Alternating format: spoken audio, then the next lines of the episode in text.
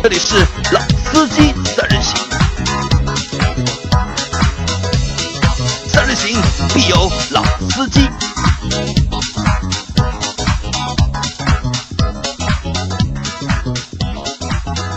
Hello，大家好，欢迎收听《老司机三人行》，我是周老师大家好，我是杨磊。大家好，我是韩佳。啊。今天我们三个人啊，和大家聊一下最近那个举办的那个洛杉矶车展。啊，这个是今天我们第二次和大家聊这个东西了。前面那次录音保存失败，对吧？只能重新再录一次。啊呃，我们争取能够还原啊。啊，这个说明就是这这件事情也说明什么？也说明就是老王的重要重要性，对吧？老王不在就保存就出错了就。啊，是这样，就是说我们知道，就是国际上的一些大的车展，对吧？基本上有德国的话，法兰克福车展。嗯。但美国那边的话有纽约车展，洛杉矶呃，洛杉矶车展日本的话，东京车展，车展，对吧？然后算上我们中国嗯，两年车展和北北京车展北上广啊，然后广州车展的话，没有广啊。啊，没有广啊。那其实啊，就是在我看来啊，现在以前可能有媒体的朋友去一些国外的车展，嗯尤其像法兰克福车展啊、东京车展啊，都觉得是一个逼格很高的事情。那在现场可以看到很多很炫的、很高科技的，可能国内不一定看得到的一些车型。嗯但是呢，这两年我们会发现，其实和我们国内的北京、上海的车展相比，其实国外车展也没有那么的想象的那么好了。我们在国内车展能看到东西，国外车展未必能看到。啊，对，那你说到这个好看不好看的问题啊，我又想到了我们上个星期我们组织的那次活动，对吧？幸亏大家没有参加，对吧？我们也是我们日子选的不好，选在了一个工作日去做那个线下的活动，然后一个小伙伴也没有来参加，但我们还是三几位还是硬着头皮去看了那个展，法兰克福配件展，对吧？我能能给我总结一下吧？这观后感是什么？呃，我觉得就是一个小商品市场。你觉得是一个小商品市场？那韩家的，我就觉得还是蛮有趣的啊。如果如果我有空的话嗯，如果我是一个喜欢汽配城改装风格的人，我觉得还是蛮有看头的。还有蛮有看头的啊。那我觉得就是让我这次让我知道了，就是领略了什么叫专业展。呃，对专业展可能就是在里面逛了将近三个小时吧，嗯对吧？基本上没看懂什么东西，对吧？其实里面有些东西还不错啊，所以这是一次就是相对来说比较失败的难看的展啊，难看的展，失败的活动啊。我觉得不能这样讲，就是这个展会只能讲不是针对我们这样的人的，嗯。啊，我们可能更适适合去看一些主机厂嗯。参加的这些汽车的展览。对，好，那我们话题讲回来就是洛杉矶车展和国内的车展相比，其实这次洛杉矶车展我们可以看到，它一共有三十六款车，对，就是首发的一个车型。实还是很少的这个这个数字和我们国内的展览相比的话，其实这个数字还是蛮少的啊。嗯，前不久刚结束的广州车展，嗯对吧？虽然都不算最顶级的车展，也差不多有一百辆的新车新车。那如果北京或者上海车展的话，这个数字要两百甚至三百辆，甚至更多嗯这样的一个首发的新车。从好的方面看呢，就因为我们中国市场汽车市场越来越大了，那很多厂家都愿意把自己的首发的新车拿到中国来发布，对吧？重视这个市场。但是呢，从另外一个方面来看呢，是因为我们有很多车型是中国特供版，只有中国有，那中国首发了，也就相当于全球首发了。首发啊，这样的车型也不少。那这点来讲呢，可能是有点有点遗憾的。那老周去国外看过车展没有？没有，啊没有对吧？韩家应该也没有。没有。没有，啊，其实我觉得可能国外的车展啊，就是不一定有国内的车展那么好看。对，因为我这个有几个原因啊，一个原因我觉得是国内的，就是中国的汽车市场啊，就是现在就是慢慢的在形成自己的特色的一个汽车的市场或者汽车的一个文化。我们这里的车的就是品牌啊，也要比其实我们看北京车展也好，广州车展也好，上海车展也好，在车展的展商嗯，要比国外的国外的大多数的就是汽车展的展商要多啊，嗯多得多。多很多，对吧？嗯因为国内就是知名的和不知名的就是汽车品牌，可能加起来也有个几十个。啊，对。那我觉得是这样，就是虽然我没去过，但是呢，因为常年做这个行业，对国外的展览也比较清楚现场的情况。一个是国外的相对是安静一点，嗯然后呢也没有那么多模特的小姐姐他们真的是展，而我们这边是秀，啊。对的，我觉得韩家这个讲的是总结的蛮到位的，人家是一个看车的展，我们这边呢更多是一个表演的秀像营销啊之类都会穿啊穿插在里面。啊。对的，我们车展上就第一天媒体日，对吧？就一个重要的任务是媒体过来报道我有哪些新车，还有一个比较重要的就是那些豪车啊，在第一天要找到自己的买主，基本上收集例子，不是收集例子，现场就直接交定金，啊，车子买掉了，车门锁掉，这辆车已经卖掉了有主了，啊。对的，好，那讲到这边的话呢，我们最后回到还是洛杉矶车展上面啊，就洛杉矶车展上面，韩家呢总结了几款车型是即将会，不管是进口或者说国产国产会进入中国市场的。那我们今天就针对这几辆车呢，跟大家聊一下。嗯先，既然是洛杉矶车展嘛，我第一个先说一个美国品牌啊，吉普。呃，这次换代的是吉普旗下的牧马人，也是它现在旗下可以说唯一一款硬派的越野车吧。然后它这次的改变，我觉得还是蛮大的。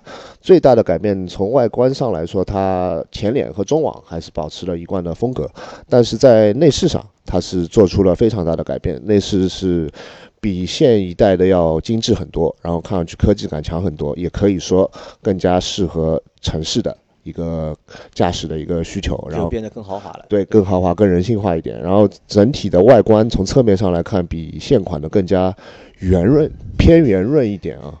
然后这个车，呃，在动力上它又多了一个 2.0T 的一个配置，呃，看来我们在讨论之后也觉得它是更偏向于，呃，更更偏向于向城市化这样一个市场去推进的这样一款新车。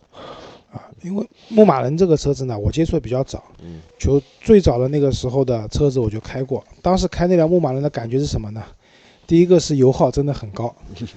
百公里没有二十个油，你都不好意思跟你的邻居打招呼。嗯，那第二个方面呢，就是那个车的内饰啊，真的是相当的粗犷吧，粗糙，粗糙，就粗糙到什么程度呢？就是你看卡车有多粗糙，它就有多粗糙。呃，当然了，那个时候公安公司的朋友讲啊，这个车我可以把车顶拆掉，对吧？我可以拿那个洗车的枪，就喷水枪，直接在里面喷，喷完以后把下面两个塞子一拔，水水就会流掉了，嗯对吧？听上去是很牛的，但是这个对于，这只能讲这辆车更适合去别人去玩嗯，这辆车，而不是说，嗯、城市使用。城市使用，嗯对吧？这也是制约了这个车的一个销量的一个很重要的原因。嗯那另外一方面呢，就是从当时的内饰来看，然后一代一代的，或者说每次的升级，我们看到牧马人整体的内饰啊，也是开始走这种比较精致的路线了。对。加上韩家刚刚讲到，嗯，这次推出了一个 2.0T 的一个动力版本，对，你们觉得 2.0T 够用啊？我觉得不够。我觉得在城市里的话肯定够用了，但你要作为你要去玩越野的话就不够。啊，我觉得是这样，就是你说如果只是跑城市道路的，那二点零 T 肯定是够了，嗯，它有二百六十多的马力，对，400牛米四百牛米的扭矩，，嗯那肯定够了。讲的难听点一点五 T 三缸机都够了。但是我们看买牧马人的人，基本上十辆车十辆车都会去改装。嗯那牧马人的改装的话，基本上分两个层面，一个层面是它的轮胎和悬挂，嗯对吧？很多人都会去改负值的大轮胎，对，然后越野胎，然后悬挂升高，使得车身更高，这个是为它去跑越野做准备的。嗯但这样改了以后呢，有个问题是，轮胎变得抓地力更好了，但是相应的它的阻力也变得更大了。耗能更大啊。那么在这样的情况下，2.0T 要去带动这辆车的话，尤其起步阶段，嗯，可能是我觉得比较累的。对。那第二个层面是我当我改完这辆车以后，我相信买了牧马人的人不会说我这个车就是城市通勤用的，我不出去玩的。改完也就秀一下也不可能，对吧，？啊不对的，肯定是要出去玩的那我觉得这个如果你改完不出去玩的话，我觉得就没有必要买牧马人 啊。，B 对 J 啊四零就可以了，对吧？啊，对啊。那在那 BJ 四零还至少二点三 T 的，对吧？那么在这种情况下，当你去跑那个外面的越野啊，包括一些岩石道路啊，嗯，就我今天刚好看那个视频，就是有那种车越野去冲那种坡极限攀爬啊，对，那种坡的话，可能拍摄角度问题，你看上去那个坡可能接近九十度了，但实际上没那么陡。但这个车上去的话，尤其当车冲上去，当它的惯性不够了以后，完全靠发动机的马力把这辆车去拽上去的话，这个时候 2.0T 肯定是不够的嗯。那也就是说，2.0T 的牧马人它的可玩性要比现在的4.0的这种版本的车型要差一点。或者说差蛮多。而且这次推出了还有一个柴油版本的 3.0T，我觉得这个还是不错的。啊，这个好，因为柴油车本来就低扭大嘛。嗯因为我在欧洲的时候开过那个柴油榜柴油榜的那个车子，手动挡的，你只要不要一脚把离合器放掉，离合器抬得快点都没事的，不会熄火。因为柴油发动机的特性就是它低扭非常大。对。但是 3.0T 的这个柴油版的车子啊，我不知道会不会进中国，因为现在没有柴油版的车。我觉得应该不会对，会。因为我们公众号前两天就推了一篇关于生物柴油，就是把地沟油变成柴油的这样的一篇文章。嗯那其实柴油在国外它本身属于属于清洁能源的，对，对，油耗更低，然后排放也更好。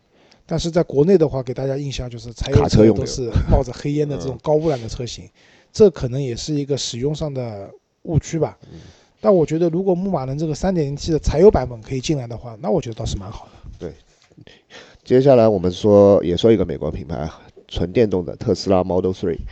然后这个它主推的这辆车呢，其实我觉得就是一个 Model S 的缩小版。它主打的主要竞争对手就是宝马的三系和一个奔驰的 C C 级。然后这辆车呢，刚才那个讨论的时候呢，我们的杨老师和周老师呢也也有很大的争论啊。杨老师觉得这个车不行，卖不掉。然后周老师觉得呢，这个车可以考虑啊。那我先说说这个车，就是它的一个特点啊。其实它外观的话，就是 Model S 的一个缩小版，这个大家都知道。然后内饰的话，它有一个重大的突破，就是取消了传统的仪表盘，只有中间的那个大的屏，里面什么都没有。然后我就觉得这个两位会接受啊，没有仪表盘。呃，我不能接受。其实 Model 3这个车上市其实已经蛮久时间了，已经。对，发布已经很久了其。实，但我们也没有去谈过这辆车。正今天正好就这个节目，我们简单就讨论一下这辆车。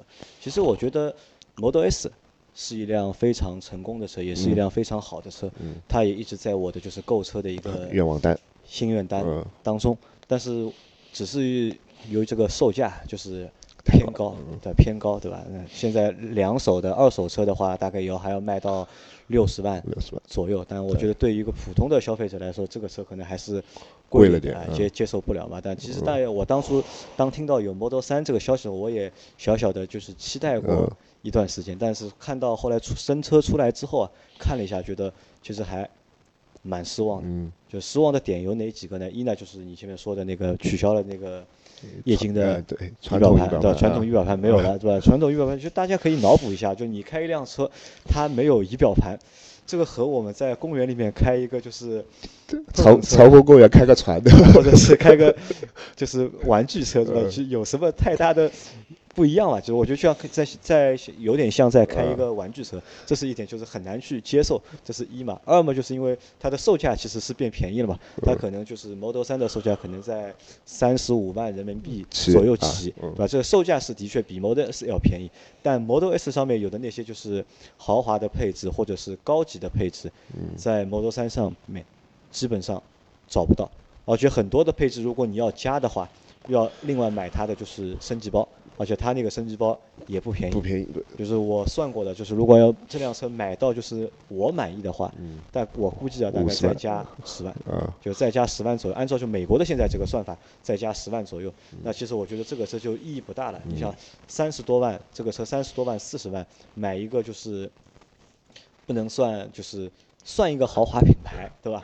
但呢，这个车又不怎么豪华的就意义我觉得就不是很大，就和它本来那辆那辆车就不一样了嘛。嗯因为 Model S 其实我觉得是非常有就是非常能够代表特斯拉的，包括 Model X 就非常能够代表特斯特斯拉。特斯拉就是嗯这是一个就是高级的或者是高科技的一个汽车嗯的一个品牌，这个我觉得很成功。但在 Model 三上面就是很难找到就是特斯拉品牌本身有的那些特质。老周是怎么看这个问题？我不太同意杨磊的这些观点啊。首先就是我们都认同说特斯拉是一个好的汽车品牌，嗯它它开创了一些汽车的电动汽车的一些先河。那 Model S 我们承认 Model S 是一个好的产品，那好的东西贵嘛，对吧？就像现在你 Model S 的话，就像你讲的，二手车都在六十万左右，那新车的话更贵。其实杨磊刚刚讲了，他满意的那个配置什么呢？就是高级的驾驶辅助系统，对吧？可以基本上达到自动驾驶。自动百分之九十的自动驾驶那套系统，对吧？十万块钱选装的费用嘛。那但是在我看来是这样的，嗯，首先我因为买过插电式的混动的车型，嗯那在我看来，这些车型的话其实都是假的、伪的新能源车。为什么？我还算每天充电的。但即使这样，我稍微跑了长一路程跑了长一些的话，比如说超过五十公里、六十公里以后，嗯就在烧油了。你也不得不加油。对的，那何况还有很多人买这些车子就是为了一个新能源牌照，对吧？都是用汽油在。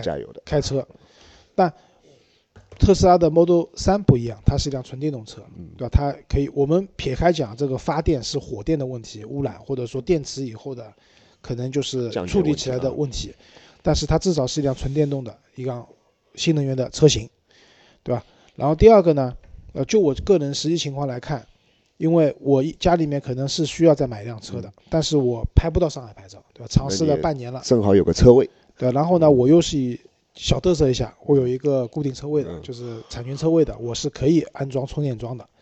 在这样的情况下，我买一辆新能源车，既可以解决我通勤的需求，嗯同时，呃，又可以解决因为没有牌照的麻烦。那么这个时候，Model 3这样一辆车子，对于我来讲是比较合适的一个车型，价格也合适，然后这个车的品牌，就像刚刚杨磊讲的，你可能看不到这辆车，比如说内饰上来讲，它可能就一个大的液晶屏，可以显示车速啊、什么仪表盘这些高科技炫的东西都没有了。但是你不要忘记，特斯拉之所以厉害，是因为它的有一套非常强大的电源的管理系统，嗯包括它用的，当然它的电池是松下提供的嘛，对吧？那这些东西，包括它的电动机这些东西，动力回收之类的，对吧？对嗯，这一些你肉眼看不到的东西，我相信在 Model 3上面不会比 Model S 差的。那对于我来讲，有这些东西就足够了。这是一辆我一个星期只要充一次电，满足我日常通勤的车子就 OK 了。所以我是这样想的。啊，那我是一个相对来说比较肤浅的人，我更相信或者更喜欢我就是眼睛看得到的东西？看不到的东西，我觉得就是 好像就看不到，我心里就不舒服嘛，对吧？其实老师，我问你，如果因为你现在你觉得 Model 3适合你，是因为牌照的问题嘛，对吧？因为 Model 3现在这个产量的计划其实排的很长也很慢。我预估啊，如果中国用户要买的话两，年后，我预估嗯就是两年左右时间，对吧？两年之后，如果你拍到上海牌照了，你还会选这个车吧？因为我刚才讲了嘛，选这个车有个大的前提是因为牌照的问题。嗯如果我拍到上海牌照了，那我可能就不会选车，不会选这个车了，对，我就买神车朗逸了。神车朗逸哈。那其实还是因为就是有一个呃牌照，新能源牌照新能源牌照优惠的这个政策，对吧？在在、对在里面，因为其实在国内，你上海、北京这样限牌的大的城市，才有新能源的车的一个市场嘛。因为我前段时间去上海周边的一些浙江的城市，那边因为不限牌，谁会买那个车的？你不要说特斯拉了，就连比亚迪唐、比亚迪秦我都一辆都没看到。啊，而且就是话再说回来啊，就是我们我们看目前的国内市场，就是一我们都现在都很难找到一辆就是看得上眼的纯电动车，就是国产的车里面，就是很难找到一辆就是看得上眼，就是纯电嗯。可能我把它预算也放到就是三十万左右好了，就是其实我们也基本也其找不到，好像。就是如果撇开性能来讲的话，腾势还可以，腾势对吧？除了腾势，还好像没有别的呃，荣威的 EX 五的纯电版，E E X 五的纯电版啊，就是那个 SUV 对吧？轿车的话好像就没有了吧？应该。呃，比较少轿车北汽新能源有一些轿车，但长得都比较丑，车不是丑，它续航里程各方面都不够。都比较短，对吧？啊对可能这个就是我们还要再等一段时间，我觉得。好，那我们先说回来啊，谈到车展，我们会肯定会谈到 BBA 啊，然后谈谈这次有辆宝马叫 X 二，叉二嗯，个人认为啊，这个车它只是一个把它 X 车系的一到六的编号补齐的一个东西，然后它的尺寸我觉得比叉一还要小吧，它是它是一个四米三，轴距是两米六，比叉一小。然后它整整个就是一个叉一的一个溜背版的溜背版的一个车的版本，我觉得这个车 不行，嗯。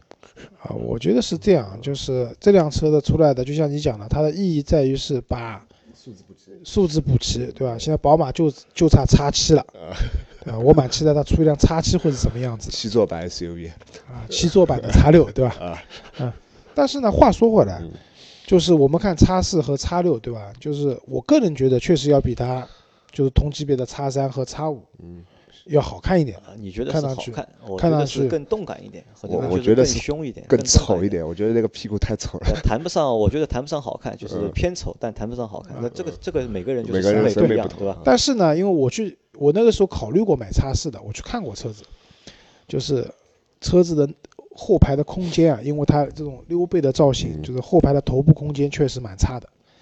那放在叉二身上，其实这个问题会更突出，因为什么？本来就尺寸小，嗯，对吧？这个车子我们只能讲四米三、四米三六嘛，它好像是嗯车身的长度的话，它基本上只能算一辆小型小型型的 SUV 嗯对吧？像领克这样的四米五以上的，我们才说将将达到一个紧凑型 SUV 的这样的一个标准。嗯，那小型 SUV 买回去的话，它的因为溜背的造型，导致后排的空间会被压缩的更厉害。对，它本来就不高。对，嗯那可能对于买这样的车子，人家大部分要家用来说的话，我觉得会是个制约。嗯，它就是造型上会比叉一好看一点，后面侧面多了个宝马的它的标，C 柱上面有个宝马的 logo 的，嗯也就是说，以后人家从侧面看到这就知道辆车的话，是宝马。不用看轮毂嗯，光看车身就知道啊，这是一辆宝马。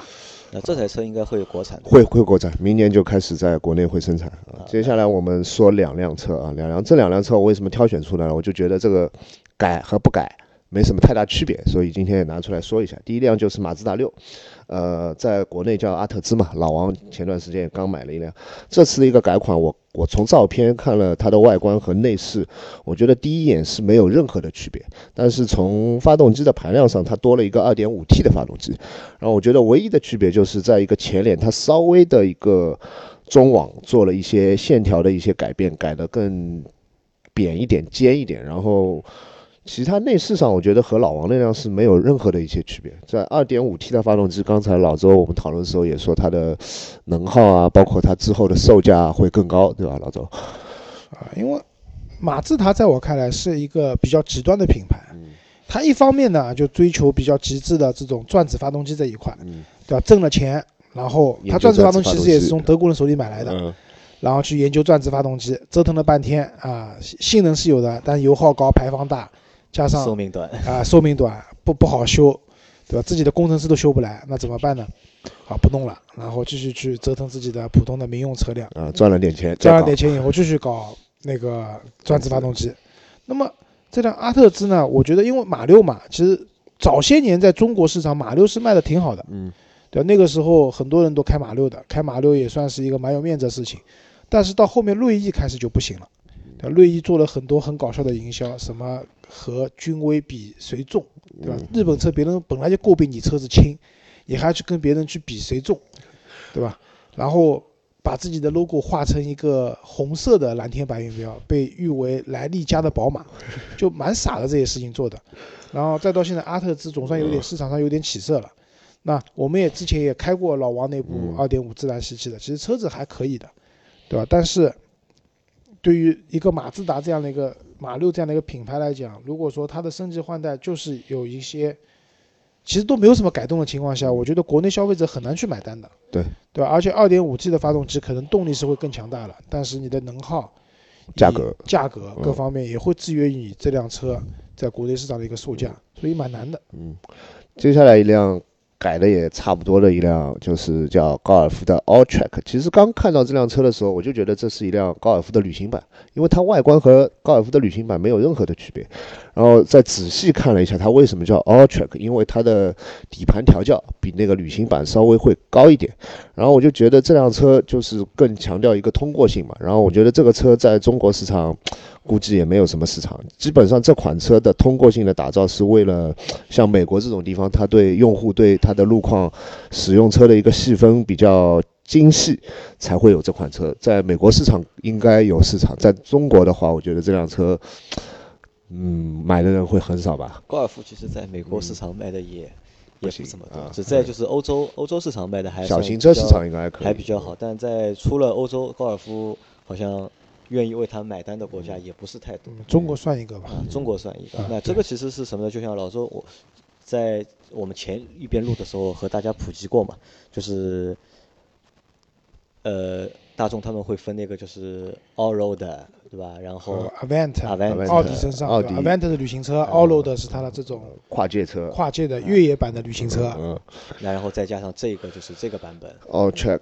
就相当于 Allroad，那对，是大众身上的。啊，那这个可能是什么？是就是在国外市场啊，就汽车的细分啊，嗯我觉得分的还是比较细的。嗯这个就不像中国，我们我们在国内相对来说就是分的还没有那么细，我们最多就是三厢的、嗯两厢的，对吧嗯？旅行版的，旅行版其实也是目前到今年开始才流行才开始就是嗯逐步的有有厂商去做国产的就是旅行版的车。嗯，但是在国外的话，可能他们会把这些车的细分啊做的更明确一点，或者更细一点。啊，其实关于旅行版的，我多说两句，因为我比较喜欢旅行版。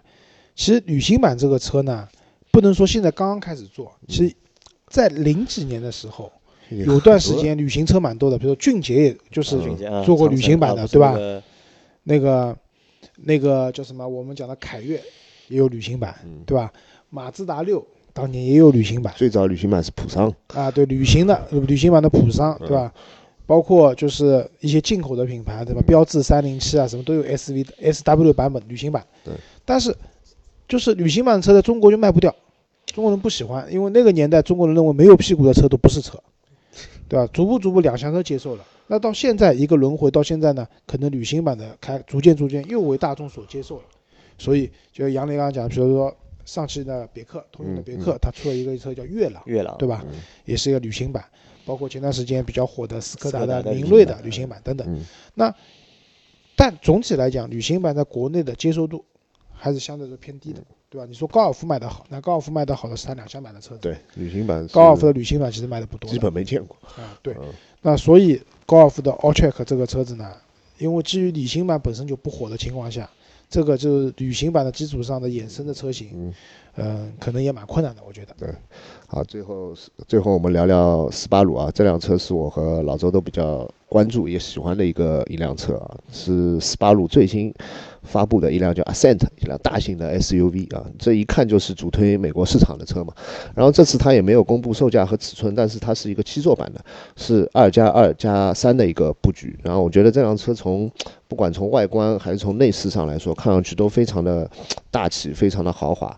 因为它的主要竞争对手是途昂嘛，然后看来就是现在许多厂商都是瞄准了这个七座版大型 SUV 的这个市场。啊，对，因为这个车其实蛮颠覆斯巴鲁传统的印象的，对吧？嗯斯巴鲁原来轿车，比如说翼豹啊、力狮啊，还是偏性能的。然后那个 SUV 的话，就卖的森林人国内卖的比较好的森林人，对吧？然后包括前段时间我们做节目讲了新的傲虎，嗯三十万起步左右的傲虎。那这些车型的话，总体来说还是偏小的，嗯，就傲虎会大稍微大一点。那么更不要谈七人座这件事情了。对但是他他从来没有坐过大车。嗯呃，有他有以前他有那个大的一个 SUV 的，嗯但是那个车子国内就是那个猪鼻子的那辆车，啊但是这个车子在国内基本上你看到的概率是非常低的。嗯，那么这次洛杉矶车展他发布了这样一辆大型的，看上去也很豪华，嗯对吧？内饰也很，豪内华内，饰很豪华。然后直接那个那个定位于国就途昂的美国版的这样的一个竞争竞争对手。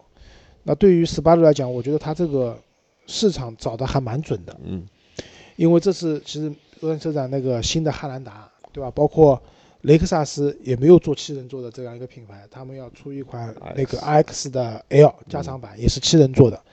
那我觉得一方面是针对美国市场，因为美国人喜欢大车嘛，嗯对吧？但中国人也美国人喜喜欢大车，但美国人对七人座可能需求不多的，因为他们家里面人人人手一辆车爸爸妈妈、儿子、女儿都有车的，他们喜欢大。但是这些车如果接下来进中国市场的话，嗯因为我们看途昂其实卖的不便宜的情况下，但是它一个月八千到九千台的也很稳，定的一个销量。而且还有往上走的趋势，就说明中国人对这种大型的，然后蒸汽做的 SUV，其实有蛮大需求的，也可以接受它的价格略微贵一些。对，像这辆车的话，按照傲虎三十万起售的话，那我觉得这辆车到时候进到中国的话，可能四十万左右起售，应该会有一定的市场的。嗯，好，好吧，那嗯这期节目我们就到这里了，啊，希望等会儿保存可以成功啊！希望啊谢谢大家再见啊再见杨老师不要得啊，你看，知道为师。阿雷老土。